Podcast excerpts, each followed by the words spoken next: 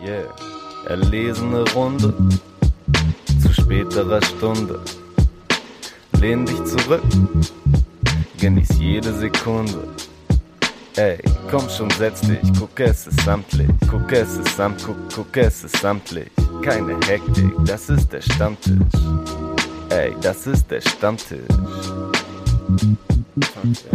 Äh, ich gehe mal davon aus, dass wir eigentlich nicht mit den negativen Themen reinstellen und wir sollten eigentlich eben Oji Kimo Album anfangen, ne? Das sind keine negativen Themen. Oji Kimo Album? Nö, dachte ich jetzt nicht, oder? Also ich weiß es nicht. Ich glaube, ihr findet es ja schon beide ziemlich gut. Kann das sein? Ja. Ich find's gut. Gut, dann ist das abgehakt. Dann kommt wir zum nächsten Thema. das war unsere Oji Kimo Review. Okay, war das jetzt, war das jetzt schon unser funny Intro oder mache ich nochmal richtig Intro? Hm, du kannst den Satz mit OG Kimo und unsere Mini-Reviews, den kannst du am Anfang reinschneiden als Prank. Aber es sollte, glaube ich, nicht unser richtiges Intro werden. Okay, ja, kann man machen. Ey, hallo und äh, beste Grüße. Das ist der Rap-Stammtisch Folge 43. Mein Name ist Leo. Ich begrüße David und Torben wie immer am digitalen Bildschirm vor mir vereint. Bang, bang.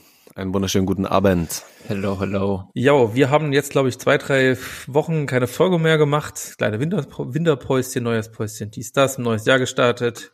Neuem, frohes Neues. Das, nach dem 7. Januar frohes Neues finde mental schwierig. Nicht nur mental, einfach schwierig. Darf man nicht mehr zu? Nee, finde ich nicht mehr angemessen. Also hat mir meine Zahnärztin heute zum Beispiel auch gewünscht, habe ich sie auch darauf angesprochen, dass es ein bisschen spät ist eigentlich. Richtiger Allmann-Muss. insgesamt beides. habe aber auch jetzt zurückgewünscht, also daher. Okay. Ja, aber das ist ja, okay, das ist aber auch der Standard. Wenn es nach dem siebten ist, dann wünscht man es und dann muss, muss, aber es muss einer den Satz sagen, ja, ist eigentlich ein bisschen spät, ne? Das, es, es geht nicht ohne. Es muss so, es steht im Buche geschrieben. Fangen wir nochmal von vorne an. Wie sind wir jetzt da hingekommen? Ach du Scheiße, ey. Okay, ich mache wirklich nochmal von vorne, ja. Ich finde es eigentlich ganz geil, so muss ich sagen. Ich fand es auch, aber okay. Okay, dann lass, dann schneid das irgendwie zusammen. Ich schneide sowieso alles irgendwie zusammen. Ja, nachher. Das richtige Frankenstein-Folge. Dann nochmal die Themenblöcke so durcheinander, links, rechts, dies, das, tralala. Nein, aber der Rap Stammtisch Folge, Folge 43 im neuen Jahr, die erste Folge im Jahr 2022 und wir haben viel neue Musik gehört, unter anderem ein neues Oji Kimo Album, auf das lang gewartet wurde, mit dem wir jetzt glaube ich auch einfach so ein bisschen einsteigen werden, oder? Ja, safe. Sehr gerne. So, dann können wir die Leute erstmal mit der ersten halben, dreiviertel Stunde abschrecken, weil wir dann so lange darüber reden müssen und dann. Wir machen, wir machen, wir machen Timecodes. Vielleicht. Also irgendwie so, ja. ich sag mal so, danach werden wir ja wahrscheinlich noch, also vielleicht mal so, wir werden mit Sicherheit auch noch kurz über die äh, Diskussion über Haiti sprechen, was jetzt am Wochenende äh, vom 8. und 9. Januar groß war sprechen und äh, dann gucken wir mal, was wir noch so haben. Aber das werden auf jeden Fall wahrscheinlich zwei größere Themenblöcke, die werden wir in den Timestamps drin haben. Wenn ihr darauf keinen Bock habt, könnt ihr einfach irgendwo anders hingehen. Okay, aber jetzt erstmal Oji Kimo Album. Ihr fandet es also super. Erstmal falsch. Ist kein Album, ist ein Film, meiner Meinung nach. ja, okay. Das sind, das sind so Sätze, weswegen ich keine Oji Kimo Review geschrieben habe, weil man dann sowas da hätte reinschreiben sollen. Die Leute erwarten so eine Sätze. ja. Genau wie genau wie Falk Schach, der halt so, ja, dieses Album, da können sich jetzt alle, die noch 2022 releasen, die können sich an diesem Album messen. Das ist jetzt so das Ding. Ja, ja, das ist halt, keine Ahnung, das ist alles so voraussehbar gewesen, auch dieses mega Echo. Aber ja, ich finde es auch, ist ein gutes Album. Kein Film, aber. Also ich, ich verstehe schon, ne, dass es ein, eine komische Phrase ist, die man auch gerne mal irgendwie so droppt, aber selten hat es so gut gepasst wie bei diesem Stück Musik, ne, was äh, Funkvater Frank und OG Kimo da produziert haben, weil ja einfach die Art und Weise, wie er da eine große Geschichte irgendwie erzählt und trotzdem mit den einzelnen Songs ähm, auch eigenständige Sachen hat, ähm, ja, wie, wie er einfach kranke Bilder irgendwie malt, die jedenfalls in meinem Kopf entstehen, finde ich schon sehr, sehr bemerkenswert. Hat mich nicht enttäuscht. Ähm, die Geschichte, die er abzeichnet, kannst du für mich mal so grob zusammenfassen, was er alles erzählt, weil ich sage das jetzt gleich als erstes.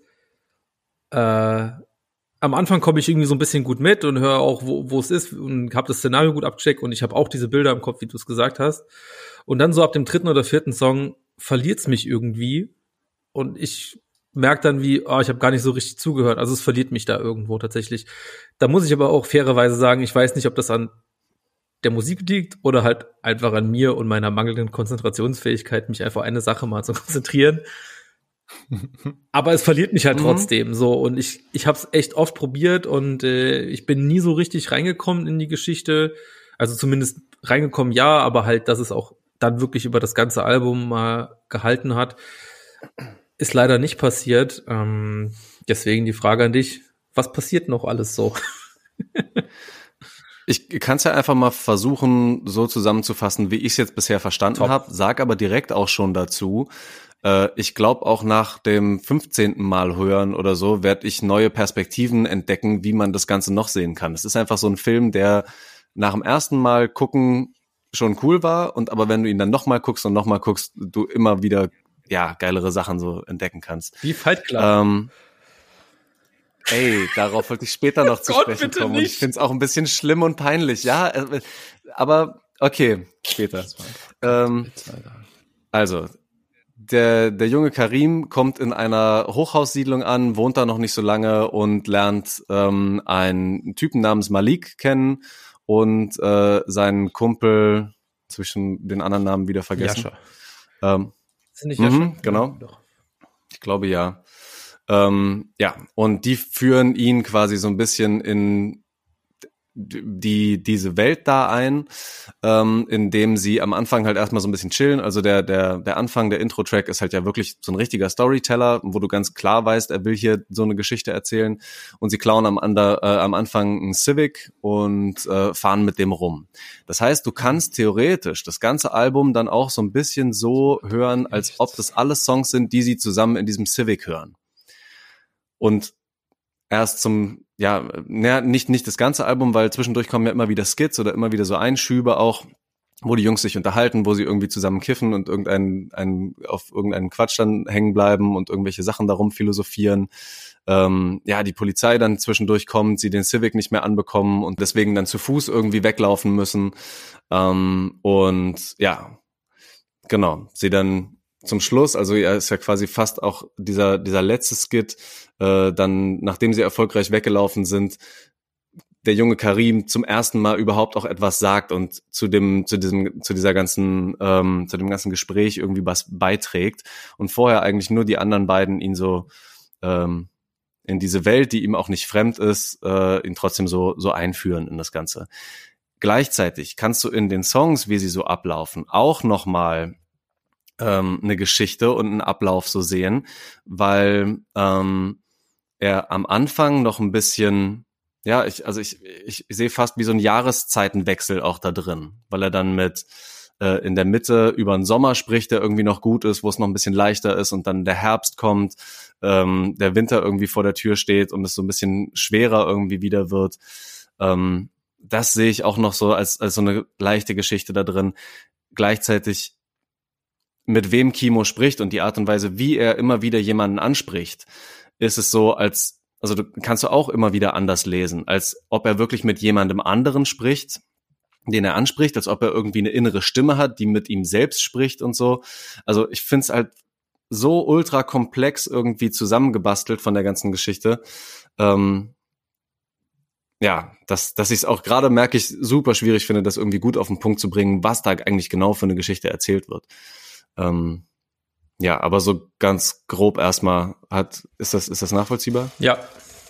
Danke. Das war äh, mehr als ich schon mal rausgezogen hat, aber habe ich ja mehr oder weniger schon vorher gesagt. Ähm, gut, David, hast du, siehst du das auch so? Hast du das auch so wahrgenommen oder bist du da noch nicht so tief eingestiegen? Ich würde es einfach tatsächlich mal als tief einsteigen behaupten. Ja, würde ich auch behaupten, dass das tief einsteigen ist. Ähm, ich würde sagen, auf so einer Ebene, wie Torben es gerade erklärt hat, so bin ich nicht zwangsläufig eingestiegen. obwohl ich schon Elemente dieser Story sehe, also alleine, keine Ahnung, wie das Anfang benannt ist, dass halt am Anfang steht halt Anfang und am Ende Ende und Ende ist ja auch quasi zum letztmöglichen Zeitpunkt, zu dem Kimo noch Lyrics zu diesem Album schreiben konnte. Er beschreibt das ja, wie er im Zug sitzt und die Abgabe kurz bevorsteht. Er hat Frankie gesagt, wenn er aus Berlin wiederkommt, da entstehen ja quasi diese letzten Zeilen des Albums, die auch den letzten Zeitraum irgendwie markieren, wo er es machen kann. Und davor wird halt, ja, dieses Zurückblicken halt anfangen in der Siedlung zwischendurch schon der Aufstieg zum Fame und dann halt in die Jetztzeit geholt. Auch wenn ich nicht sehe, dass es bei jedem, also ich habe jetzt nicht jeden Song genau so einer Zeitachse zugeordnet. So, ich finde manchmal, ja, keine Ahnung, passen die auch in alle möglichen Zeiträume rein sozusagen und sind ein bisschen von dieser Story gelöst. Daher habe ich es auch nicht so krass als Film gesehen. Genau.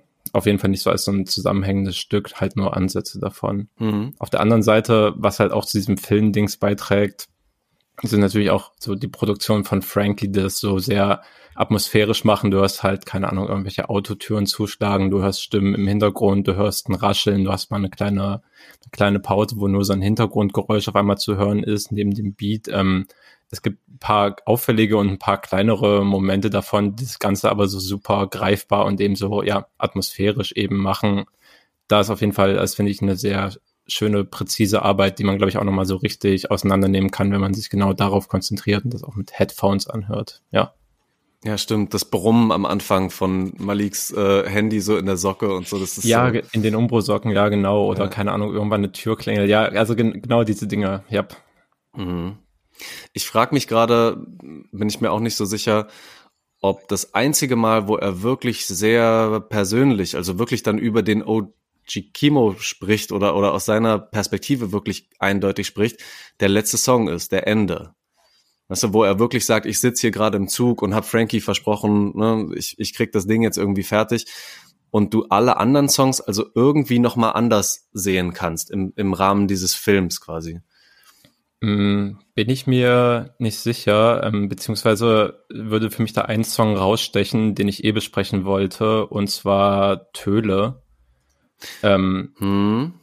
Was finde ich ja eigentlich schon, er, er spricht quasi zu sich selbst. Also er guckt wie von außen auf sich selbst drauf und nimmt eine andere Perspektive ein und schaut drauf, was aus Ochikimo dem Rapper eben geworden ist im Vergleich zu dem jungen Mann, der in die Siedlung gekommen ist und da irgendwie seine Erfahrungen gemacht hat und nimmt sich ja auch selbst so krass in die Kritik. Also es geht ja da quasi um den Ausverkauf und dieses, die Siedlung in den Texten haben, obwohl man schon seit Jahren nicht in der Siedlung war.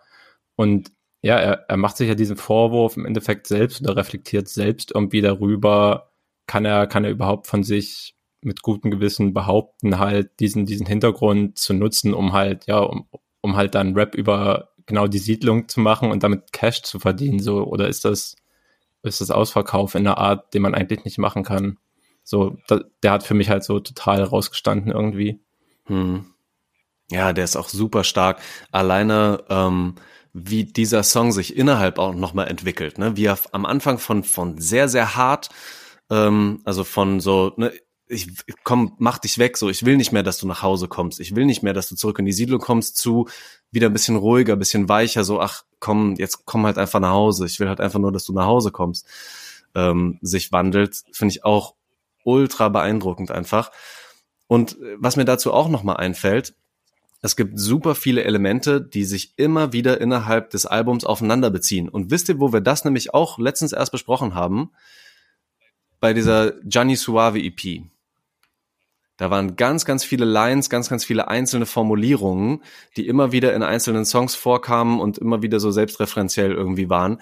Und das finde ich bei diesem Album auch so krass. Und deswegen verstehe ich jetzt zum Beispiel manche Lines auf Blanco oder Regen, die ja schon viel, viel länger drauf sind, plötzlich ganz anders im Albumkontext.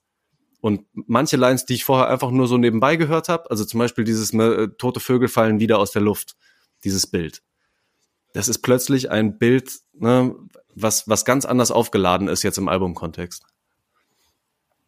Versteht ihr, was ich meine? Ja, verstehe voll, was du meinst. Und du meinst äh, die Ketten-EP von Gianni Suave dann wahrscheinlich, ja. wo dieses Kettenmotiv dann die ganze Zeit, also was heißt die ganze Zeit, aber oftmals aufgetaucht ist und wiederverwendet wurde. Ja, ja, ja voll. Sehe total. By the way, ähm, mir ist noch bei, bei Zilla, das ist der Track vor Töle, da ist schon, obwohl es, glaube ich, bei Spotify nicht in den ja. Feature steht, da ist schon Gianni Suave dabei und rappt, ne? Auf jeden Fall. Ich hätte auch gedacht, boah, ist das Gianni Suave? Aber ne, es ist auch total ja. unüblich, weil selbst wenn es nicht als Feature gelistet ist, was ja hin und wieder mal vorkommt, manchmal auch fehlerhaft durch Spotify, da steht es eigentlich immer in den Credits drin, wer den Song geschrieben hat. Da steht es aber auch nicht drin. Da stehen halt nur, ich glaube, das sind die mhm. bürgerlichen Namen von äh, Funkvater Frank und Ochi Kimo, die dann gelistet sind. Aber ja, aber den Feature-Part oder wer auch immer das sein mag, fand ich auf jeden Fall auch sehr erfrischend in dem Teil. Das hat mir sehr gut gefallen. Mhm. Ja, voll. Und äh, ganz eindeutig Gianni Suave, das erkenne ich jetzt, glaube ich, schon langsam gut ja. an der Stimme, so die Art und Weise, wie er auch akzentuiert. Ähm, gleiche Geschichte aber auch auf dem Song Petrichor. Da ist ja ein Gesangsfeature mit drauf, mhm. was ich auch sehr, sehr eigen und sehr, sehr besonders finde von der Stimme. Und wenn ich mich nicht täusche, müsste das Sampa sein, mit U geschrieben. Äh, könnt ihr euch mal ähm, von Colors seinen, ähm, seinen Song Illusion geben? das ist jemand, der Soul, kann man das so Soul nennen? Äh, Soulmusik auf Deutsch macht, wie ich wie ich selten erlebt habe, so gefühlvoll, aber nicht halt irgendwie äh, cringy und anstrengend, sondern irgendwie authentisch halt. Mhm. Ja, aber hat mich auch irritiert, warum das nicht mit dabei steht ja, wer weiß. Aber ja, finde, macht bei, bei Gianni Suave auch, auch Sinn, da Ochikimo ja auch auf äh, der zuletzt gedroppten EP von Gianni Suave, die so aus dem Nichts geschossen kam, ja auch vertreten war, über die wir vielleicht nachher nochmal kurz sprechen können. Aber ja, daher hat das irgendwie voll Sinn gemacht, dass sie sich gegenseitig revanchiert haben und auf Songs auftauchen. Und ansonsten gibt's ja auch nicht viele weitere irgendwie prominent besetzte Features. Also es lebt ja auch, finde ich, sehr davon, dass Kimo sich selbst in den Vordergrund stellt und genau wenig jetzt darauf zielt, irgendwie eine, Hit-Combo irgendwie zu haben und irgendwie einen Banger mit jemandem anderen zu machen, der gerade, keine Ahnung, auf Playlisten gut rumgeht. So, ich glaube, davon ist das Album halt sehr weit entfernt, was auch gut tut. Ja, ja total. Dafür, dafür haben sie, die beiden auf jeden Fall auch von mir wahnsinnigen Respekt, dass sie halt einfach wirklich dann in dem Sinne ein Konzeptalbum machen und auch jetzt auch kurz vor, bevor das Album gekommen ist, auch nicht üblicherweise, wie es der normal der Fall ist, noch eine Single gedroppt haben, sondern dass halt einfach wirklich das Album kam und es kam, waren halt die drei Songs, die halt verhältnismäßig schon lang draußen waren. Das waren Malik, äh, äh, Regen und was war der andere? Ja, der mit äh, Blanco. Blanco.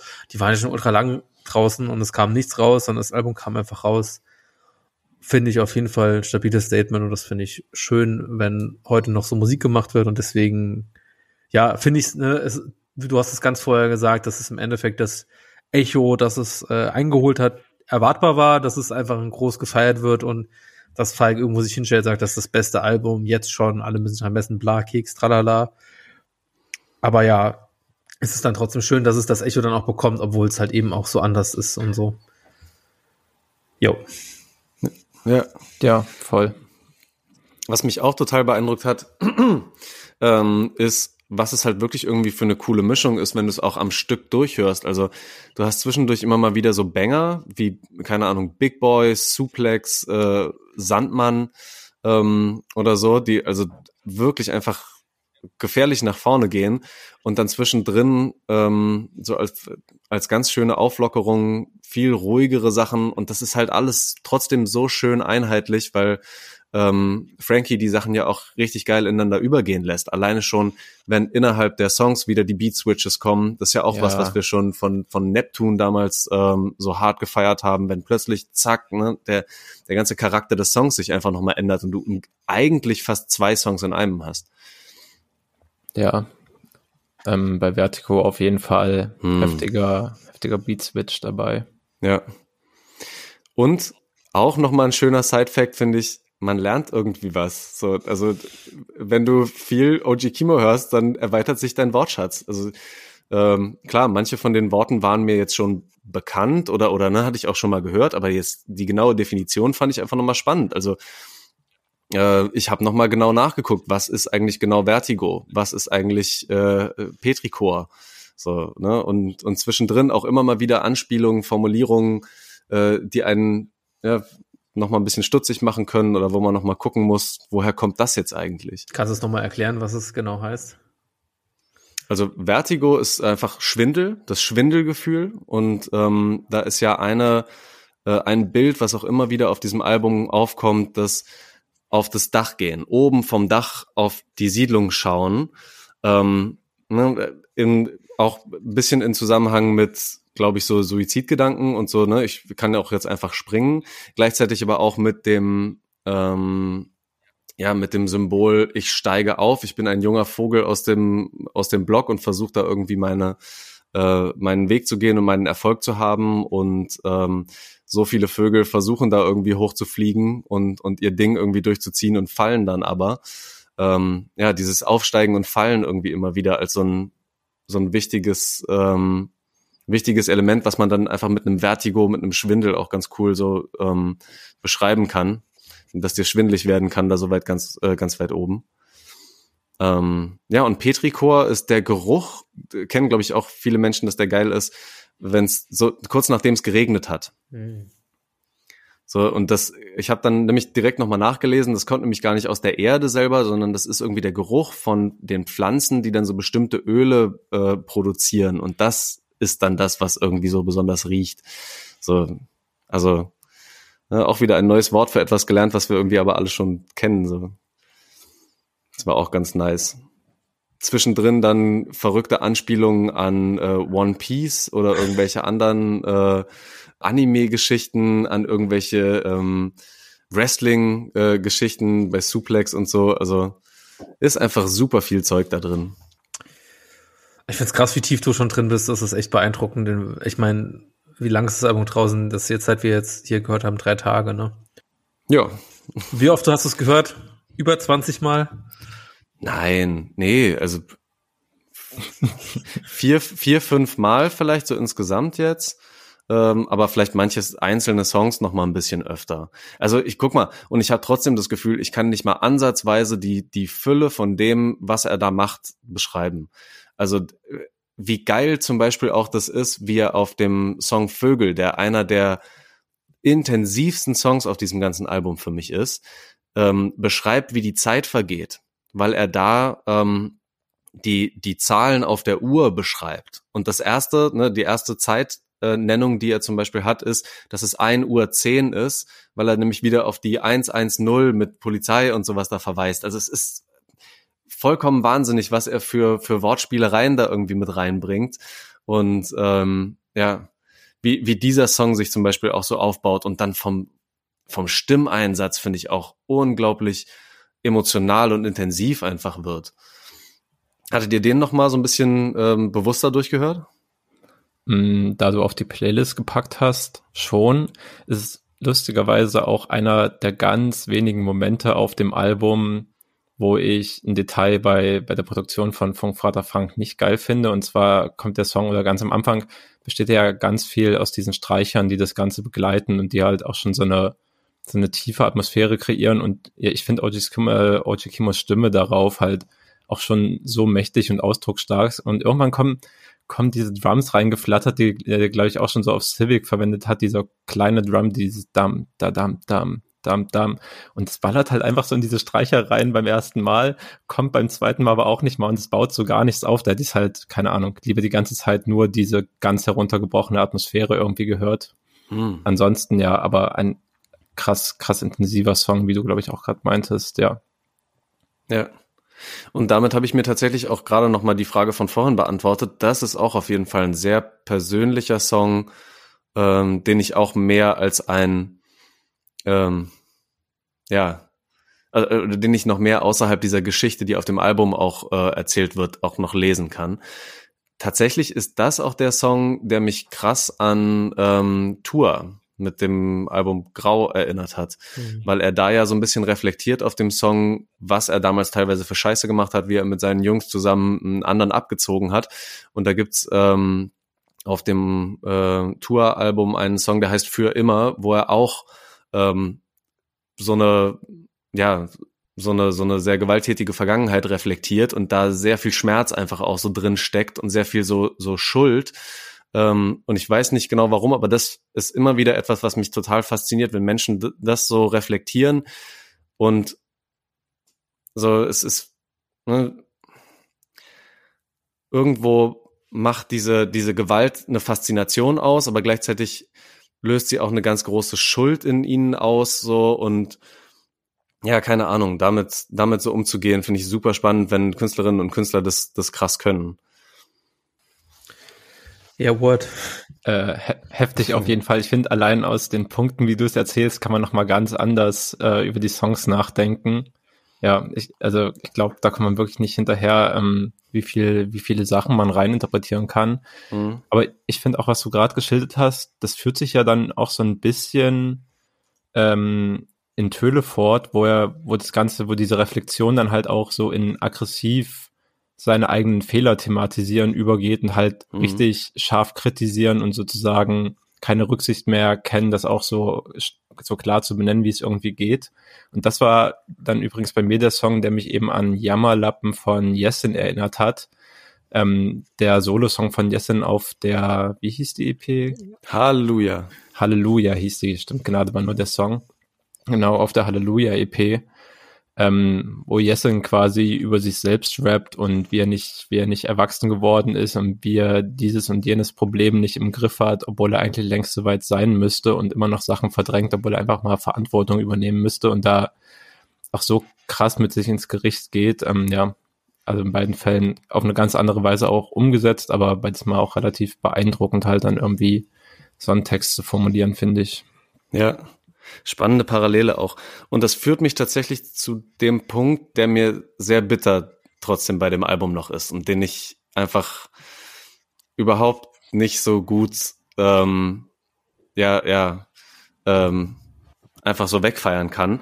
Denn so kritisch er vielleicht auch mit seiner äh, vergangenen gewalttätigen Art dann auch irgendwie ist und da sich ne, irgendwie kritisch auch so hinterfragt, was immer noch ziemlich ähm, gewaltvoll ist und was er, glaube ich, aber auch voll durchzieht, ist die Sprache, die er einfach heute immer noch benutzt und wie oft das N-Wort einfach gedroppt wird, wie oft Sluggy zum Beispiel noch gedroppt wird, ähm, wie oft Pussy ultra negativ besetzt gedroppt wird, ist einfach etwas, was nicht mehr so einfach für mich ist, einfach so auszublenden. So, und ich weiß, es ist alles so ein bisschen im, im Rahmen dieses Films ja auch, mhm. aber ja, Finde ich ganz schwierig. Äh, wie waren das für euch, wenn, wenn ihr die, die Worte zum Beispiel dann immer wieder so ähm, gehört habt?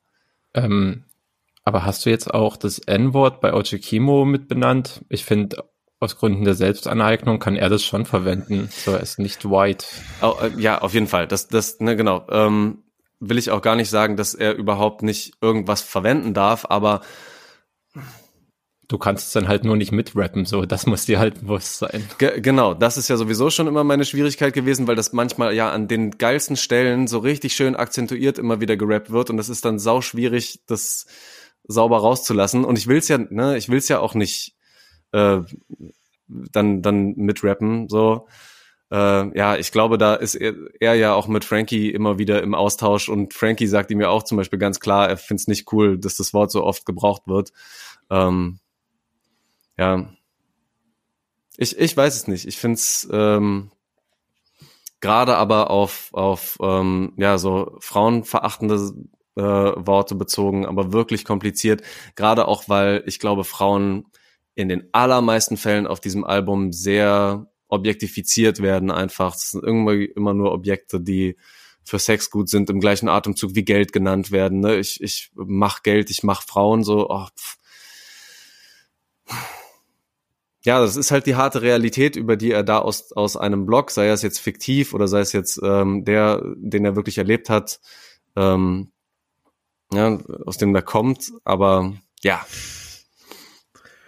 Jetzt weiß ich auch, wie du äh, überleiten wolltest zu der Kontroverse um Haiti das Wochenende. mhm. Ja. ja. Ey, ich finde es aber gut, dass du das jetzt auch nochmal gesagt hast und genannt hast und klar benannt hast, weil ich sehe es nämlich auch so. Das nervt mich tatsächlich auch. Safe. Also gehört beim Album, also bei Thema sexistischer Sprache, ja, gehe ich auf jeden Fall mit, dass das schon mit benannt werden sollte. Und das sind im Endeffekt auch, es sind die langweiligsten Kimo-Parts auch aber auf dem Album, wenn er, wenn er dahin geht, finde ich so. Da erzählt er halt am wenigsten. Also, yo, für Show ist halt manches immer noch ganz okay, aber im Endeffekt, das waren halt so die austauschbarsten Momente in seinen Lyrics, wenn man das Album durchgehört hat, fand ich zumindest. Und mhm. dann lag es für mich oft eher so an den Genius Beats von Frankie, dass ich die Songs dann doch irgendwie sehr gerne gepumpt habe.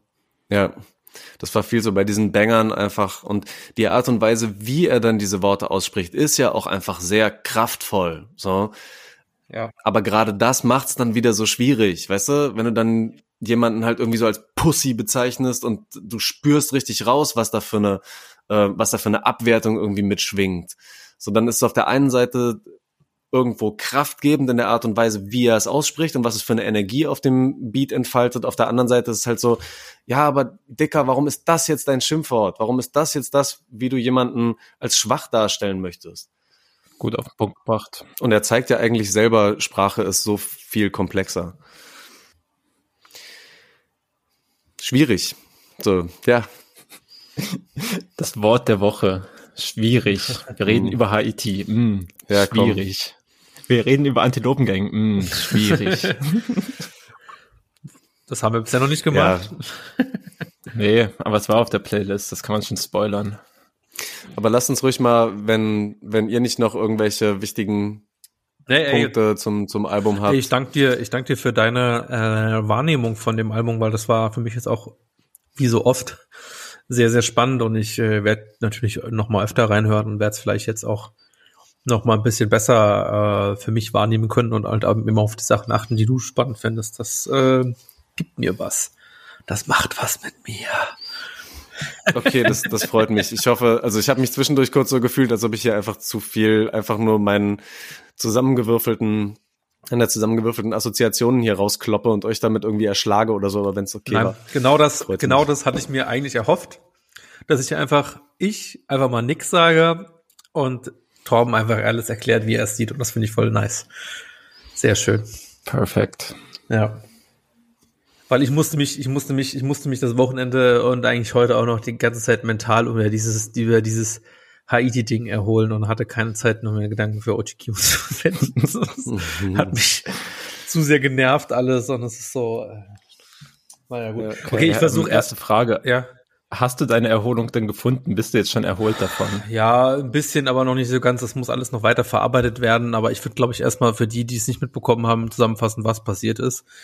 Äh, wir hatten irgendwie das Wochen Wochenende von äh, Nura ein äh, in der Instagram Story und TikTok, wie nennt man es ja, TikTok Story, keine Ahnung, Outcall gegenüber Haiti, äh, dass sie homophob sei und und sie für sie jetzt gecancelt hat und weil nicht weiter irgendwie Songs posten wird, weil Nura einen Podcast von von Haiti gehört hat den sie Ende 2020 mit Tim Melzer für Spotify gemacht haben, wo dem Zuge, mehr oder weniger Zuge, ich weiß nicht genau, wie das gemacht wird, aber ich glaube, es war so random zusammengewürfelte Promis zusammensitzen und sich über irgendwas unterhalten.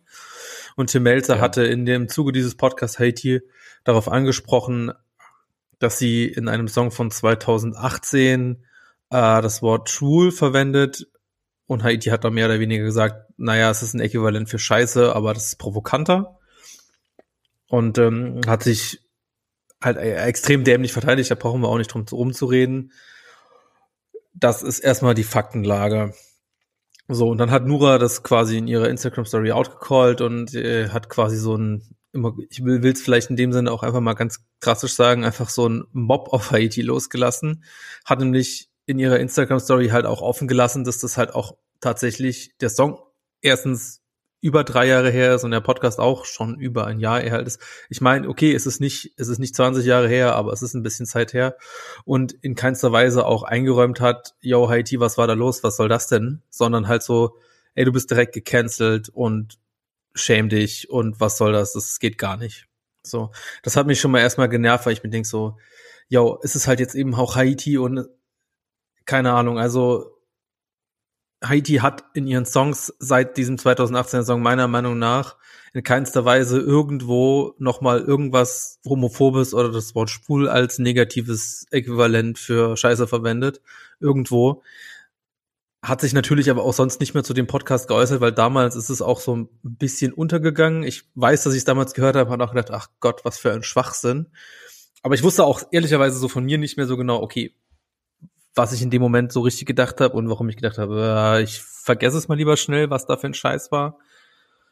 Und äh, ja, das hat mich irgendwie alles genervt. Naja, dann hat sich das irgendwie so wie so ein Leuchtfeuer weiterentwickelt. Es haben immer mehr Leute irgendwie sich dazu geäußert, irgendwas geschrieben auf Twitter, dies, das, tralala, unter Haitis Kommentaren unter dem letzten Posting auf Instagram richtige, richtige Shitstorm-Alarmbereitschaft mit auch super unreflektierten Meinungen, die dann überhaupt nichts mehr mit dem eigentlichen Ding zu tun haben, was mich dann auch abfuckt, mir so, hör, wie kann man das denn Musik nennen, schäm dich. Und irgendwie so Sachen wie, ja, Casper hat dich groß gemacht und jetzt machst du solche Ansagen. Und ich so, Alter, nur noch, nur noch am Kopfschütteln gewesen so. Und äh, das hat jetzt erstmal vorläufig, ich will jetzt nicht das Ende sagen, aber äh, seinen nächsten Schritt gefunden, dass Haiti sich in ihrer Instagram-Story dafür entschuldigt hat äh, was sie da äh, damals gesagt hat, hat gesagt, sie will es besser machen. Und äh, das behauptet, dass sie nicht äh, homophob sei oder queerfeindlich. Und jetzt ist dann schon die nächste Diskussion, die dann wieder darüber hinausgeht, über das, was jetzt ursprünglich war und was sie ursprünglich gesagt hat, sondern es ist eher so die Aussage, okay, ist das Statement von Haiti so dahingeschludert und eigentlich nicht als ernsthaft zu bewerten oder ist es wirklich eine ernsthafte Entschuldigung und so weiter und so fort das so ungefähr, was passiert ist, mit schon ein bisschen Einschätzung, was ich dabei gefühlt und gedacht habe. Wie war es bei euch? Oder habe ich irgendwas vergessen in der, sagen wir erstmal in den, sagen wir mal, Fakten? Nee, gute, gute Zusammenfassung, würde ich sagen. Ähm, ja, ähm, ich glaube, was sie jetzt auch daneben noch für Diskussionen entwickelt hat, ist halt so eine, sind halt so eine Metadiskussion, so eine weiterführende Dinge. Einmal, okay, jetzt gibt's halt diese Faktenlage mit der Entschuldigung von Haiti. Jetzt gibt's halt so eine Äußerung von beiden Seiten, mehr oder weniger. Wie gehen die Fans jetzt damit um? So, was machen jetzt Haiti-HörerInnen? Werden Leute jetzt Haiti canceln und einfach aus ihren Playlisten entfernen? Ist den Leuten egal? Und halt noch irgendwie, was ich auch vorhin auf Twitter noch gesehen habe, halt diese Metadiskussion, okay, warum haben wir das jetzt genau am Beispiel Haiti und dem Podcast von einem vor einem Jahr geklärt, wenn es 100 andere Männer gibt, die das regelmäßig in ihren Texten haben und wenn es, also, mhm. das muss man vielleicht auch sagen, ist jetzt auch nicht das erste Mal, dass Haiti Vorwürfe gemacht werden. Genauso hat sie schon Vorwürfe wegen kultureller Aneignung bekommen für ihre Haare. Genauso hat sie auf ihrem 2015er Album äh, Havarie halt das N-Wort verwendet, was schlichtweg nicht geht. Auch das hat sie danach nie wieder gemacht in dem Text, soweit ich weiß. Aber ich glaube, auch dafür gab es halt nie eine richtige Entschuldigung. Also es, keine Ahnung, der Grund, dass das so in der Diskussion hochging, lag halt schon irgendwie daran, dass Nora das halt in ihrer Story geteilt hat. Das hat halt so eine Social Media ja. Welle irgendwie ausgelöst. Ja. Daher, ja, ja, kann man sich halt auch fragen, wie wollen wir diese Diskussion überhaupt führen?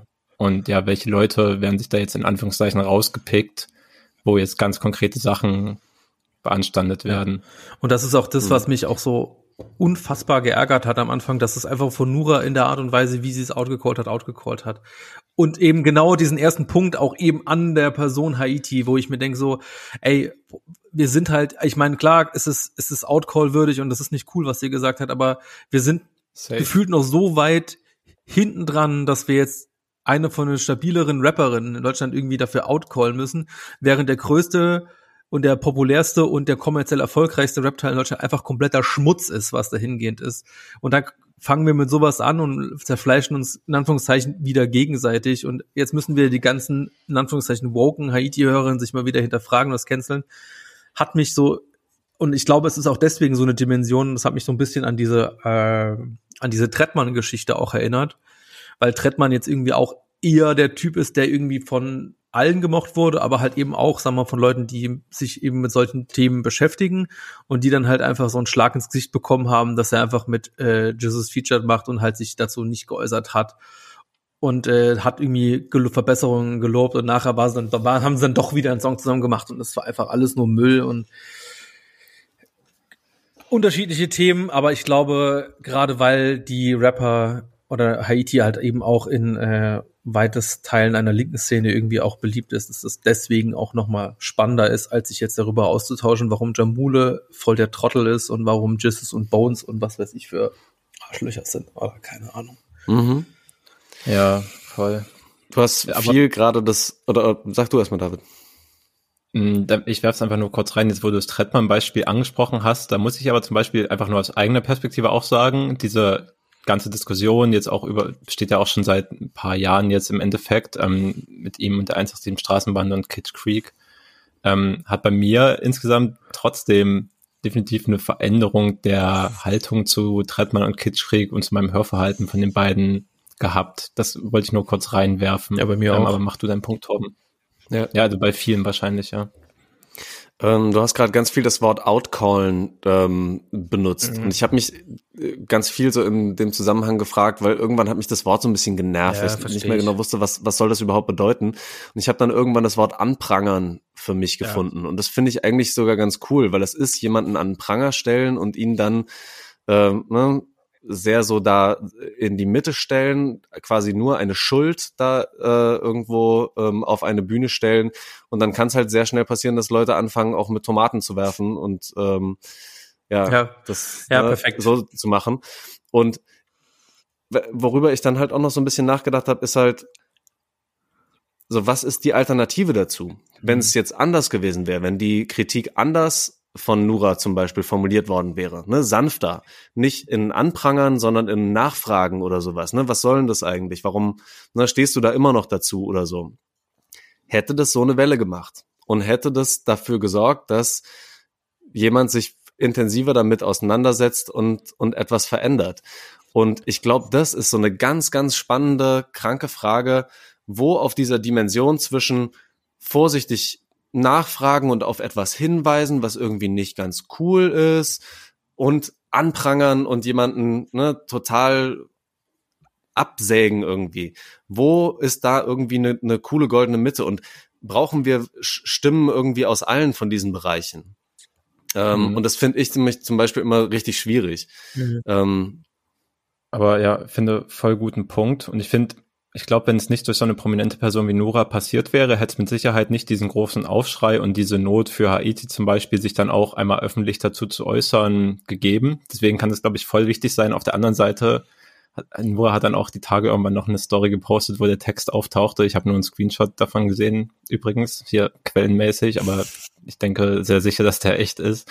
Da stand einfach drin so, ja, ich finde Woke sein und Awareness geil.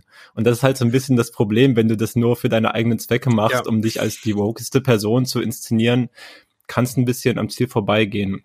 Und zu dem anderen Punkt ähm, habe ich tatsächlich vorhin auch gefunden, es hat jemand Haiti schon mal öffentlich auf diese Sachen angesprochen, aber eben genau, was du beschrieben hast, in diesem sehr zurückhaltenden, nicht, ich mache jetzt hier keinen skandalmäßig Ton, und zwar in einem Interview im Tagesspiegel, woraus ich kurz zitieren würde, Oh, nice. einfach, weil es da auch tatsächlich genau um diese Line ging. Ähm, dann ging es erst um die Frage, ähm, dass auffällig ist, dass sie nie Frauen als Gäste, also als Feature-Gäste hat. Mhm. Ähm, und da sagt sie, dass es wenig Leute gäbe, mit denen sie aktuell zusammenarbeiten will. Und es wären so fünf Männer und eine Frau. Das ist übrigens Adam. Und dann Zitat, die anderen passen nicht, weil ich nicht in, weil ich nicht dieses Frauenpower-Ding repräsentieren möchte. Ich will, dass der Fokus auf Musik liegt und ich nicht als Frau definiert werden will. Also spricht da halt schon mal so sich ein bisschen vom Feminismus weg.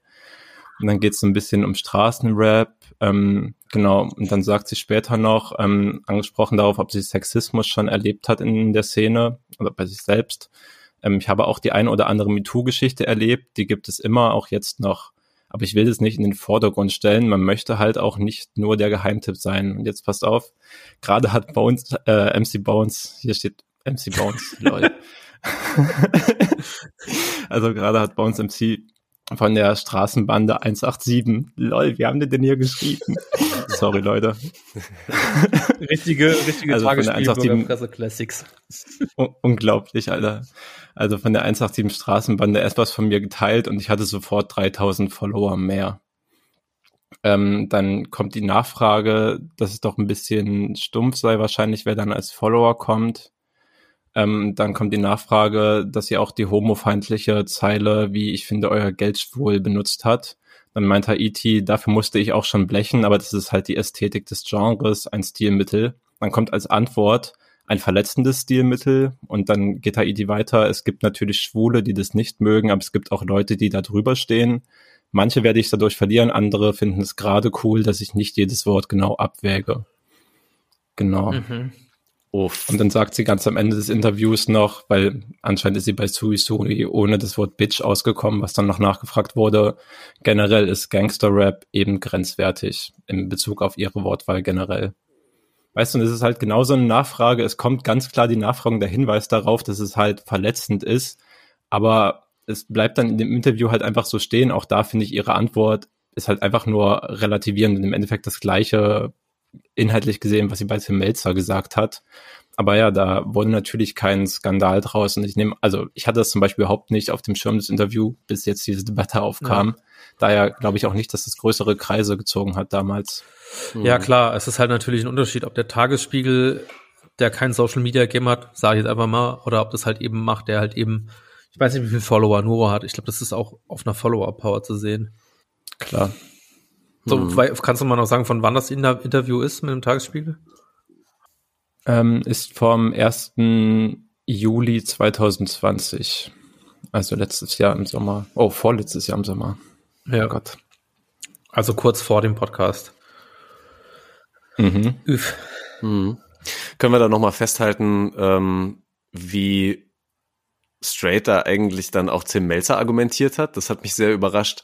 Ja, das, ich hatte damals ah. den Podcast gehört und ich hatte irgendwie immer den Eindruck, dass Tim Melzer irgendwie gehört hat, okay, er kommt mit jemandem aus, äh, jemand der Rap zusammen und hat sich gedacht, okay, was kann man denn so Hip-Hop sagen? Und dann, ah, er war schon immer so sexistisch und so schwulenfeindlich so und hat sich darauf einfach versteift und hat gedacht, okay, jetzt gucke ich mal an, ob ich was finde. Und es gibt ja halt wirklich nur genau diese eine Line von Haiti, die problematisch ist auf der Schwulenfeindlichkeit gesehen. Und dann quasi sagt, okay, jetzt zeige ich deutschen Rap, in Klammern Haiti mal, warum sie scheiße sind. So, und also das quasi so in, in dieser Gesprächskonstellation dieses alte Thema mit äh, dieser Deutschrap-Wagenburg-Mentalität irgendwie entstanden sein könnte. Und Haiti dann halt irgendwie hm. vielleicht in dem Moment auch ein bisschen überrumpelt war und halt einfach irgendwie was gesagt hat, was irgendwie jetzt nicht besonders gut ausformuliert war. Aber jetzt in dem Zusammenhang, dass du jetzt eben dieses Tagesspiegel-Interview hast, das heißt, sie wurde schon mal darauf angesprochen, mindestens einmal. Ja. Und äh, ja, ja das lässt dann natürlich nicht so glanzvoll erscheinen in dem Zusammenhang. Ja. Und ich will auch gar nicht sagen, dass Tim Melzer jetzt hier der, äh, dass das krasseste Vorbild ist. Dazu weiß ich überhaupt viel zu wenig. Äh, das einzige, was ich, was mir dazu nur einfällt, ist, dass er in irgendeiner Folge von einer Sendung von ihm, als er äh, überraschenderweise eine Peking-Ente kochen musste, die ganze Zeit gesagt hat, und das fand ich so krass, dass es halt im Free TV irgendwo auf Vox lief, so die ganze Zeit gesagt hat, das würde ihn jetzt Faust ficken. Davon bin ich Faust gefickt. So, wie bitte? Was? Ja, doch. Ja. Suche ich euch nochmal raus, schicke euch nachher nochmal den Ausschnitt. Ich weiß, dass du das schon mal erzählt hast. Tim Melzer, ey. Oh jo, ey. Äh, ich, ich kann ihn auch nicht weiter einschätzen, aber ich weiß auch, dass ich den Podcast damals, als er rausgekommen ist, auf dem Schirm hatte und ich reingehört habe und ich das Gespräch aber in den ersten paar Minuten so anstrengend fand und so mhm. bescheuert, die hatten so überhaupt keine Gesprächsebene und ich fand Tim Milzer auch so überhaupt nicht sympathisch, dass ich halt ausgemacht habe, ich bin äh, einfach lange nicht bis zu dieser Stelle gekommen jemals. Ja. Ja, kann ich mir auch vorstellen, dass die da nicht so eine coole Chemie irgendwie entwickelt haben. Ja. Aber ich will noch mal ganz kurz darauf eingehen, es ist wirklich schwierig, da glaube ich einen, einen gute, guten Mittelweg zu finden, das haben wir ja hier auch manchmal schon gehabt, ne? Dass ich dann irgendwie immer sage, ja, und ich sehe es aber nochmal so differenziert und ich mache es nochmal äh, um die Ecke gedacht, habe ich da irgendwo nochmal Verständnis oder denke, man muss da irgendwie langsamer und vorsichtiger rangehen und Leo dann manchmal so die andere äh, Seite mit dem Straight Hate so krass ähm, verkörpern mhm. Ähm, ne, was, kann. was einem aber auch manchmal so ein bisschen auf die Füße fallen kann, ja. so in, in manchen Situationen. Aber da will ich auch noch mal was sagen, was ich glaube ich auch schon mal hier in diesem Podcast gesagt habe. Gerade wenn es um Betroffene geht, will ich niemandem absprechen, da irgendwann wütend zu werden und nicht mehr zu differenzieren, sondern einfach ganz klar auch anzuprangern mhm. und zu sagen, es reicht mir und ich finde das einfach nur noch scheiße und ich habe keinen Bock mehr geduldig dir irgendwie zu erklären, warum das jetzt hier jemanden verletzen könnte, sondern halt einfach deine Schnauze. So kann ich auch sehr, sehr gut verstehen. Deswegen ne, bin ich da auch irgendwie der Letzte, der sagt, oh, jetzt aber bitte nicht zu doll. So machen wir uns ja eine Diskussionskultur äh, kaputt. Ja. Ja, ich finde ja. find die, find die Argumente, die du jetzt über dieses Thema gebracht hast, finde ich tatsächlich sehr spannend und treffend, wo ich glaube, wir alle auch, oder beziehungsweise auch als Gesellschaft, noch keine richtige Antwort gefunden haben, wie wir mhm. damit umzugehen haben und wollen. So, ähm, ja, wir gucken jetzt mal, was passiert. Also für mich persönlich ist jetzt so der Status quo. Ähm, gut, okay, sie hat sich entschuldigt. Äh, vielleicht war das Statement halbherzig, kann ich ehrlich gesagt nicht beurteilen. Ich finde das Statement so, wie es ist, denke ich mir, das ist halt genauso, wie Haiti reden würde. Und äh, das Einzige, was man machen kann, okay, wir gucken jetzt mal und äh, wir beobachten das weiter und schauen, was passiert. Und ich glaube, ich kann es mir halt nicht vorstellen, dass jetzt irgendwie noch mal so irgendwas in diese Richtung kommen wird, gerade auf der musikalischen Ebene, weil es sowieso seit Ewigkeiten nicht mehr passiert ist. Naja, aber eine, äh, eine lustige Geschichte äh, zum Ende noch, äh, die äh, auf das anspricht, was David vorher schon gesagt hat, mit ähm, warum reden wir über Haiti, die jetzt äh, outgecallt oder diese angeprangert wird wegen äh, Homophobie, weil ich fand den Punkt von dir auch gut, Torben. Äh, da hat eine Instagram-Userin, äh, Vicky Roth, die offensichtlich sich mit den Themen öfter so beschäftigt, was äh, Thema Sexismus, Homophobie irgendwo angeht. Hat das dann auch nochmal irgendwie in verschiedenen Slides verbracht, äh, mit, okay, Haiti hat das gesagt, eure, Sli eure Reaktionen. Und dann hat sie ganz viele Rapper geteilt, die irgendwie dummes Zeug geredet haben, wo es keinen größeren Backlash gibt. Da sind so Leute dabei wie Capital Bra, Jesus, Bones, äh, Crow-Kollega und ganz viele bekannte Leute. Aber aus irgendwelchen Gründen hat es auf das letzte Slide auch nochmal G-Hot geschafft. Und ich habe mir nur gedacht, wie hat's denn G-Hot jetzt dahin geschafft? In welcher Welt ist G-Hot denn noch relevant? Und ich denke, ich habe mir so vorgestellt, wie G-Hot zu Hause sitzt und denkt, ja Mann, jemand denkt an mich. Was das auch für eine traurige Legacy ist, dass du dafür halt dann irgendwie Jahre später noch bekannt bist, dass du halt damals schon extrem dumm homophob warst. So. Ja. ja, aber ja, vor allem ist, mir wären halt auch noch tausend andere Leute eingefallen, die man da hätte hinstellen können, aber diese Person hat an G-Hot gedacht. hat mir gut gefallen. Naja. Okay. Ja. Lass doch vielleicht noch mal zu ähm, anderer Musik wechseln. Sehr gern. Ähm, und vielleicht zu jemandem, der extrem viel über seine Sprache nachdenkt und der extrem viel sich selbst reflektiert und wahrscheinlich auch schon ein Jahr wieder nach diesem Album vielleicht irgendetwas kritisch hinterfragen wird, was er auf diesem Album, äh, was jetzt bald kommt, äh, gesagt hat, nämlich ähm, Amewu. Der hat Ende letzten Jahres schon zwei Songs von dem neuen Album Haben und Sein, was am 28. Januar rauskommt, äh, gedroppt. Und äh, da hatten wir noch gar nicht so richtig drüber gesprochen. Habt ihr davon schon ein bisschen was gehört? Beziehungsweise David, ich weiß, du bist uns allen schon wieder so zwei, drei Schritte voraus. ja, das war irgendwie auch übrigens weird für mich in der OG Chemo Woche, als, also keine Ahnung, gerade auf Twitter irgendwie alles so voll davon war und das Album für mich aber halt auch da schon nichts Neues mehr war. Also ich hatte das schon ein paar Monate irgendwie rumliegen. Ähm, und ich dann halt schon, ja, ja, ja, ja, das soll jetzt auch nicht so fancy-mäßig rüberkommen, aber einfach, ich bin halt schon wieder in Alben invested, die jetzt über die nächsten Wochen kommen und bin mental voll damit beschäftigt, weil ich halt schon eine Auseinandersetzung, eine ausführliche mit dem Chemo-Album davor haben konnte. Ähm, deswegen, ja, das war weird. Und das du musstest, du musstest es eigentlich auch ist, haben. Ist ja deine Pflicht oder eine Arbeit irgendwo, ne? Ja, ja. auch das. Aber das Amiibo-Album war auf jeden Fall eins dieser Alben, mit denen ich mich dann beschäftigt habe. Ähm, genau, und der, der Titeltrack ist das, glaube ich, dann auch, ne? Haben, haben oder sein, der gedroppt mhm. ist.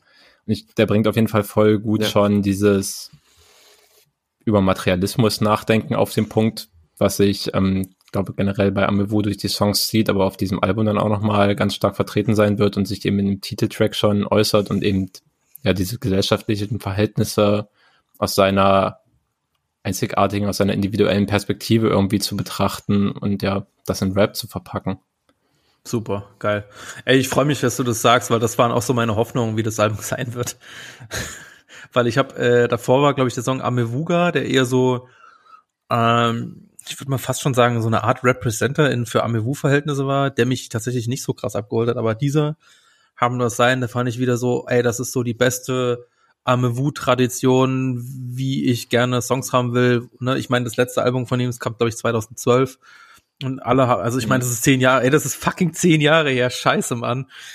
Krass, ähm, ja.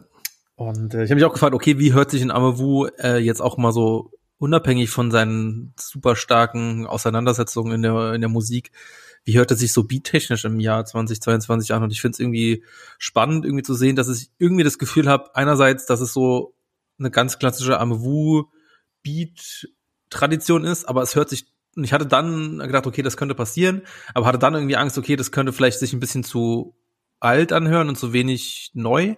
Aber jetzt, wo ich es gehört habe, denke ich mir so, ey, das hört sich trotzdem irgendwie nach einem Song an und einem Beat an, der super gut im Jahr 2022 passieren kann. Und deswegen war ich da echt super happy und freue mich halt auch tatsächlich richtig sehr auf das Ambo-Album. Das wird richtig äh, Freude bei mir bereiten, hoffentlich. Gewiss, ganz gewiss, glaube ich schon. Safe, wie man ja auch so schön ja. sagt. Ähm, halt auch wieder so krass, was da alles drinsteckt. Alleine schon, weil er selbst wenn er den, äh, den reflektiertesten Song irgendwie rausknallt, ja trotzdem einfach Double Time über die Beats rüberzieht mhm. und du einfach, ne, so viel Inhalt in wenigen Sekunden bekommst. Das muss halt erstmal alles irgendwie verarbeiten. Ähm, ja, schon wieder sehr beeindruckend. Jeder Amovu-Song mehr Inhalt als ein ganzes Casper-Album. Ach, den hatten wir lange nicht mehr. Schön. Aber jetzt stimmt er halt. Mhm. Kleine ja. Merchandise-Anspielung, ist auch schön. Ähm, habt ihr euch das Cover mal gegeben? Ah, Finde ich auch danke, dass du es ansprichst, finde ich vom Artwork auch richtig geil. Also ja. richtig schön. Ich habe so, ich finde es so schön, dass ich mir halt wirklich überlegt habe, ob ich mir, und das habe ich in seit unendlichen Jahren nicht mehr gemacht, irgendwie die, so eine scheiß Fan-Bundle hole, wo dann ein Pulli drin ist, wo einfach dieses äh, Cover drauf ist. Und ich bin noch überlegen, ob ich es mache, aber ich finde es so großartig, ey. Gefällt mir weißt sehr Weißt du was? Als ich das, als ich das vorhin gesehen habe, habe ich genau diesen Entschluss getroffen, dass ich das machen will. Also sag Bescheid, wenn du dich auch entschlossen hast, dann bestellen wir einfach zusammen. Es werden Versandkosten gespart, mashallah. genau so. Aber ich beschreibe einfach mal ganz kurz, ohne äh, zu krass ins Detail zu gehen. Man sieht halt ähm, ja so ein bisschen in der rechten unteren Ecke des Covers so, so Körper, ähm, auf denen Köpfe sitzen, die aber eigentlich nur so Vogelkäfige sind und die Vogelkäfige sind geöffnet. Also ja, eigentlich auch schon ein recht eindeutiges Symbol, ähm, aus denen halt diese Vögel rausfliegen. Aber das, der ganze Hintergrund ist einfach in so einem schönen, kräftigen Gelb und der, ähm, vor allem der eine, der größte Vogel, der so ein bisschen weiter oben ist, hat so ein richtig schönes Blau, fast wie so ein Eisvogelblau, ist aber, glaube ich, kein Eisvogel. Ähm, eher eine Meisenart vielleicht. Äh, naja, jedenfalls ist das halt so mega geil im Kontrast, finde ich. Sieht super schön aus. Ja. Ornithologen-Shit. Vogel der Ausgabe, die Blaumeise. Mhm. okay, ey, äh, ja, ich glaube, ich glaube, damit können wir es auch einfach belassen, so, oder? Klar, ich meine, das Album kommt in ein paar Wochen. Und dann werden wir, denke ich, ganz ausführlich nochmal darüber reden. Ja, habe ich richtig Bock drauf, mit euch darüber zu talken. Guter Plan. Okay. Uh, ich, ich weiß, ich habe, äh, wenn wir weitergehen, ich weiß, ich habe Antilopengang-Sachen drauf gemacht, die irgendwie an Weihnachten ins Album gemacht hat. Aber wir haben schon so viel gesprochen und ich würde fast schon dazu gehen, es einfach zu skippen. Meinetwegen gar nicht, muss nicht. David, kannst also, du noch mal kurz sagen, warum ja. du es scheiße findest? Oh, wow, ey. Leo, ich, ich fand so viel daran scheiße. uh, ja, also der, der, erste Song mit ZM, okay. Ka kann man noch machen, hat mich, hat mich überhaupt nicht gecatcht, diese dumm aggressiven Gitarren, das klingt alles so verkrampft, oh mein Gott, ey. Und dann regen die sich halt ernsthaft darüber auf in dem ganzen Song, dass irgendwie Revolte zu angepasst ist und Lehrer und Eltern einem sagen, dass es gut ist zu revoltieren und dadurch der Wert verloren geht und sind das Paradebeispiel für so pseudo-linke Rapper, die in der breiten Masse super ankommen. So der Common, Common Denominator, wo sich alle drauf einigen können, einfach, das kannst du wirklich keinem erzählen. Und ja, Nazis rein war, war dann richtig schlimm. Das ist halt der, der Kolja-Song, der antideutschen Song, wo, wo allen erstmal wieder vorgehalten wird, dass sie wahrscheinlich Antisemiten sind. Wenn, wenn es von Kolja kommt, kann das schon heißen, dass man Muslim ist, kann aber auch heißen, dass man einfach sich PalästinenserInnen solidarisiert, das ist wahrscheinlich alles Antisemitismus. Da will ich eigentlich gar nicht tiefer reingehen. Das ist einfach nur schlimm gewesen, der Song.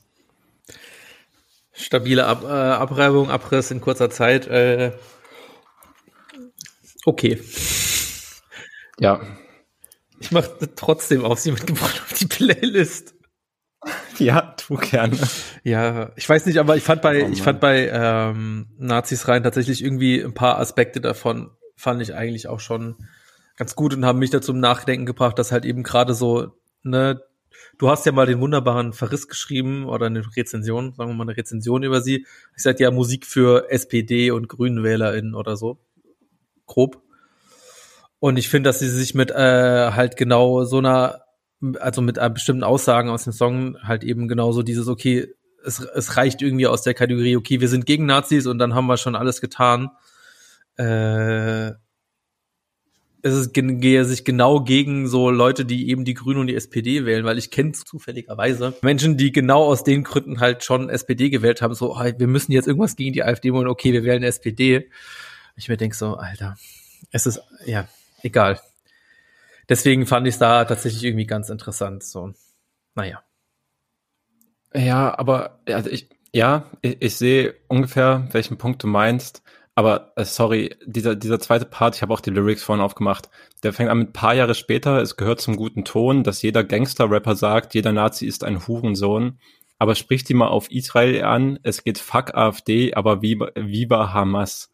Alter Bruder, das, das ist so eine schlimme Zeile, wo er halt Gangster-Rappern, die dann halt häufiger eher so aus dem, aus dem muslimischen Milieu kommt, kommen, dass er den halt keine Ahnung, vorwirft, so eine Positionierung gegen Nazis, äh, die ist von euch eh nichts wert, weil wir haben das ja schon ein paar Jahre früher in unserer Musik gehabt. Euer, eure politischen Statements sind, sind Schmutz, so, die könnt ihr euch schenken.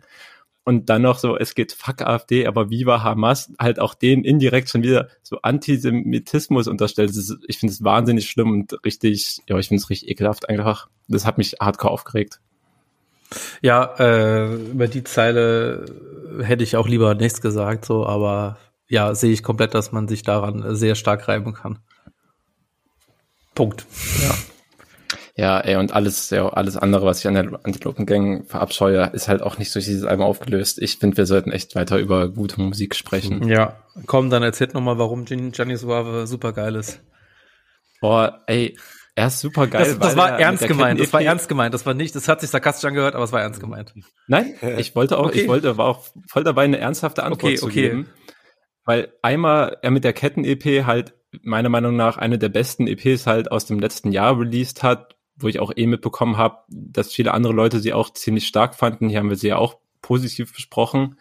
Und dann halt auf dieses Kettenmotiv, was du vorhin schon angesprochen hast, das trägt ja auch eine richtige Schwere in sich. So, die Ketten werden halt irgendwie zu fesseln, das, das, das Eis, was, was Rapper tragen, um sich zu schmücken, auch das wird zu fesseln, das belastet einen nur, man muss sich davon frei machen, um die Kunst wirklich wirklich verfolgen zu können. Also ja, es war halt total viel Metaphorisches drin, aber auch total viel Struggle einfach.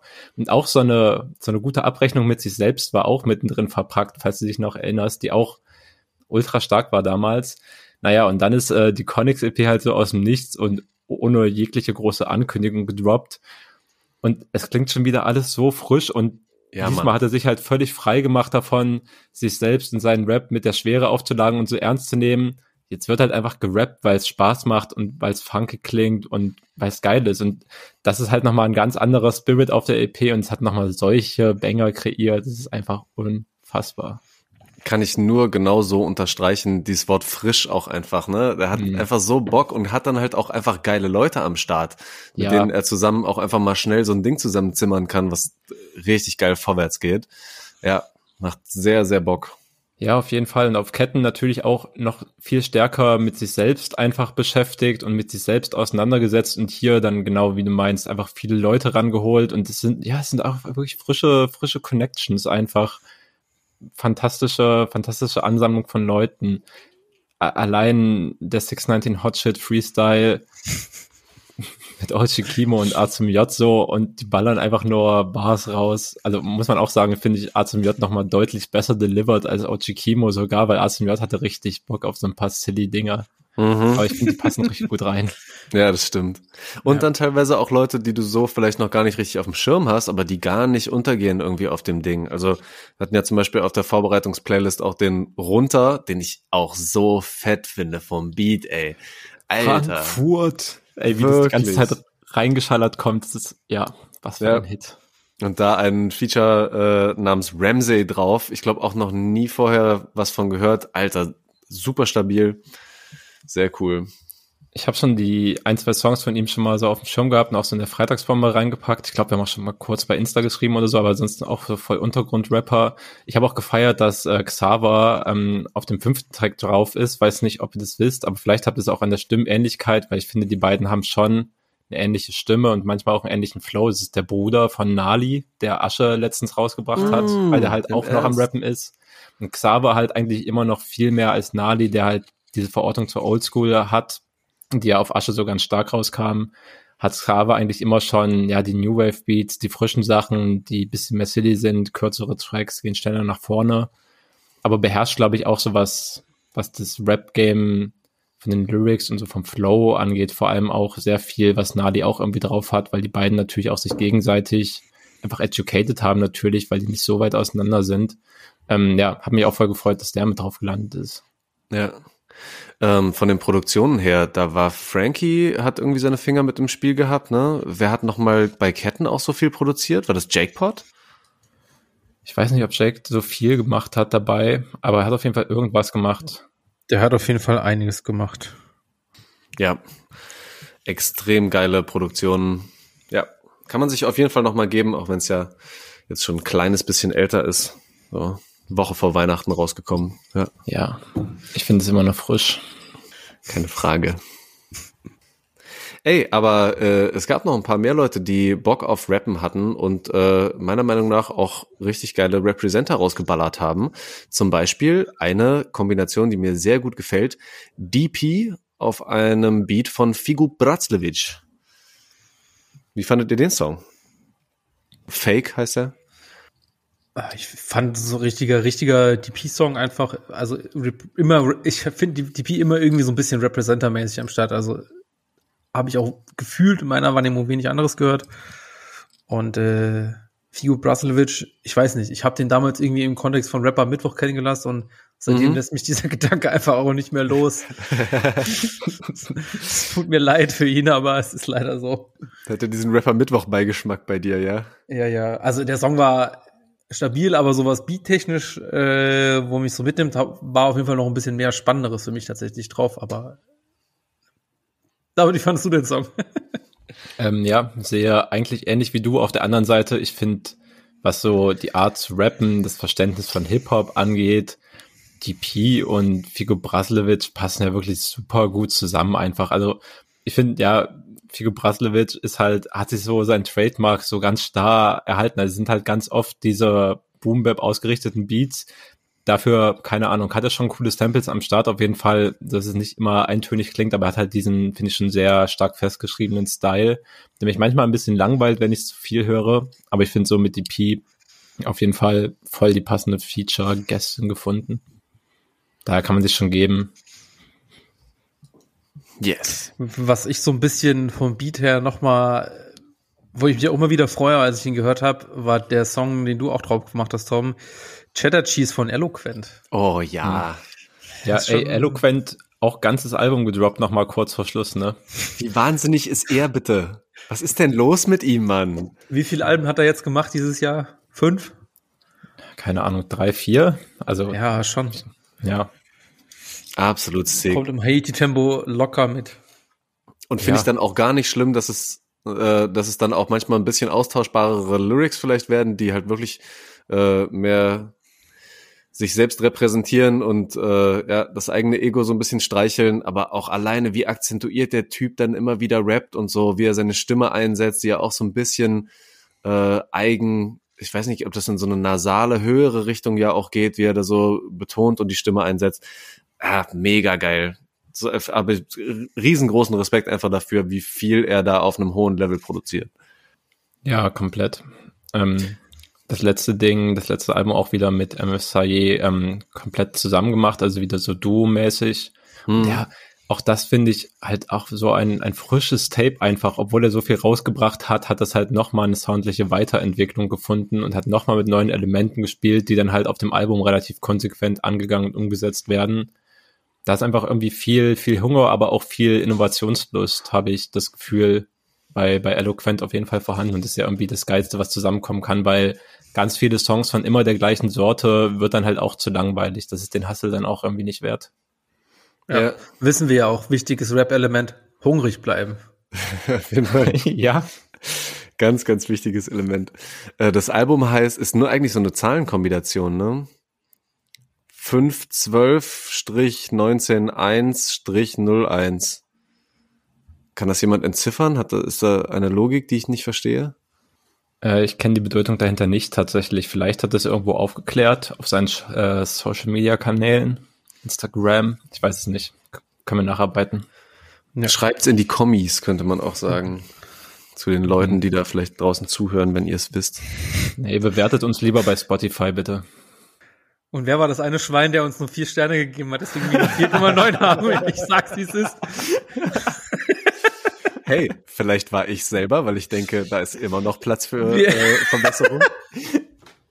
Sehe ich. Ist okay. Fair. Oh nein, jetzt kriegen wir nur noch vier Sterne Bewertung. ja, ja. Okay. Ey, was ich auch noch, äh, zurück zur Musik zu kommen, super frisch fand, war diesen Song äh, von Liz zusammen mit Chill und Abdi. Weißt mm. du, was ich mm. meine? Hashtag, weißt du, was ich meine?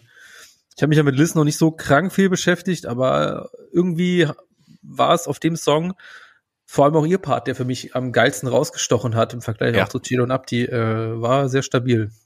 Mache ich übrigens mal auf die Rap-Stammtisch-Playlist, die mindestens einmal pro Folge genannt werden muss, was jetzt getan ist.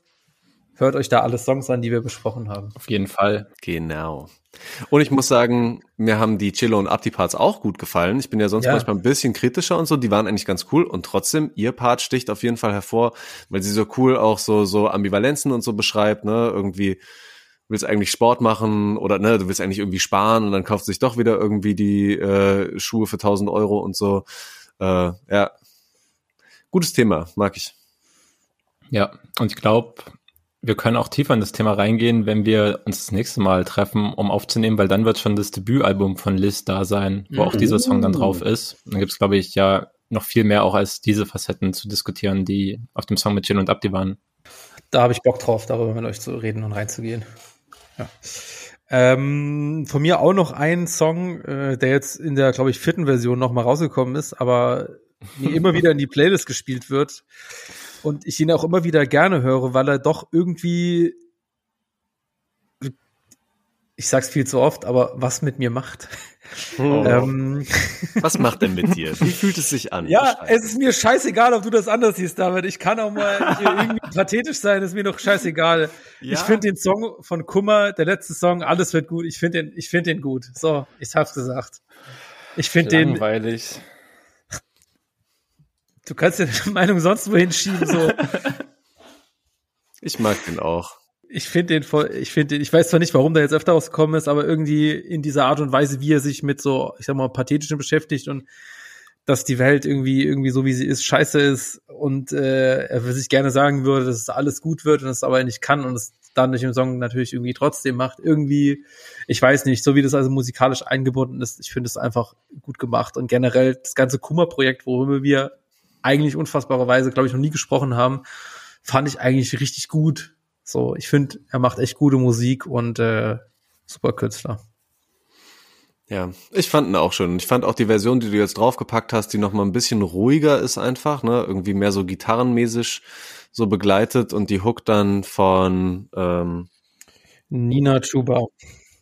Ey, aber für mich die geilste Version, die gab es nur einmal kurz zu sehen, das war in der Instagram Story äh, von Blond, glaube ich, weil in der Live-Version äh, wurde der dieser Part, dieser Alles wird gut Part von dem äh, Johann von der Band Blond gesungen. Und das war auch extrem stark. Das war nice. Kann man wahrscheinlich nirgendwo mehr hören, aber das war, fand ich auch sehr, sehr schön. Weil irgendwie, und, und ich muss auch noch mal sagen, ne, klar, es ist schon ganz schön pathetisch und es ist schon mal einmal so richtig doll in den Weltschmerz reingehen, aber das, was trotzdem dann zum Schluss so ein bisschen bleibt, ähm, ist, dass irgendwie alles gut wird. So, und das ist ein, ne, und, und wenn dann nur dieser Ohrwurm in meinem Kopf danach bleibt, so alles wird gut, das ist doch schön. So, dann gibt's mir vielleicht doch wieder ein bisschen die positive Energie. Wir haben schon wieder viel zu wenig über negative Energie auf Abstand halten gesprochen, Leute. Ja. Ja, und das ist halt eben genau der Song, der so ein bisschen, der, der, der mein Gefühl irgendwie, dass ich aktuell oder seit längerer Zeit irgendwie gerade in dieser Pandemie habe, einfach wirklich irgendwie gut beschreibt, aber ich dann diesen anderen Part, dieses irgendwie sich selber sagen, okay, es ist, äh, es wird schon irgendwie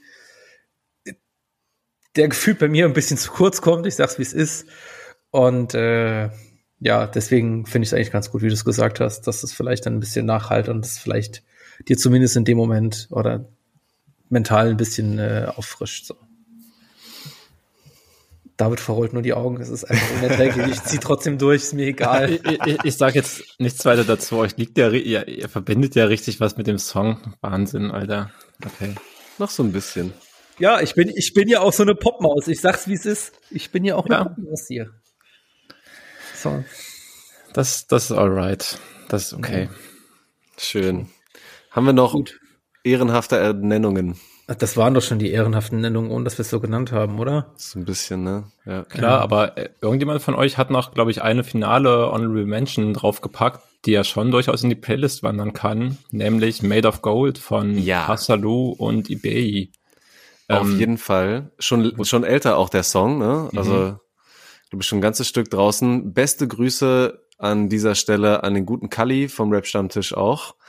Äh, denn der hat uns den Song nochmal äh, ja, wärmstens empfohlen und auf den bin ich auch die letzten Tage so richtig hängen geblieben. Sehr schöner Song, äh, ganz cool.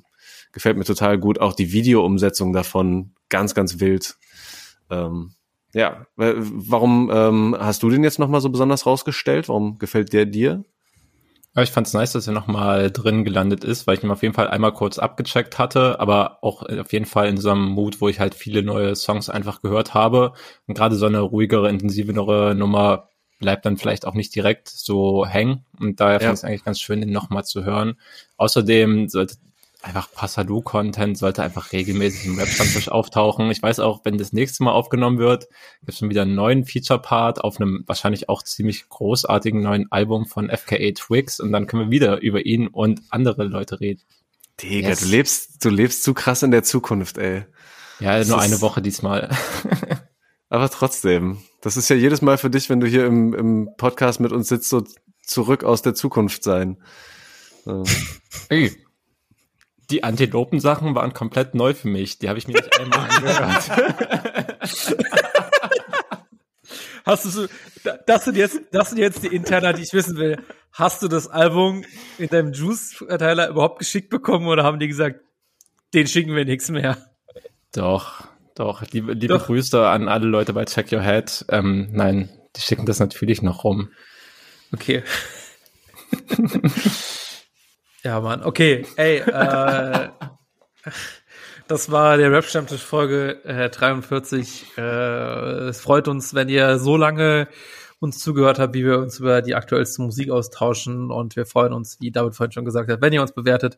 Und wir freuen uns noch viel mehr darüber, wenn ihr uns auch wirklich vielleicht schreibt, was euch gut gefallen hat. Und es vielleicht auch dem ein oder anderen oder der ein oder anderen Person weitererzählt äh, und uns diesen Podcast empfiehlt. Dann hören es mehr Leute und das freut uns irgendwie dann doch schon, oder? Ja, gut.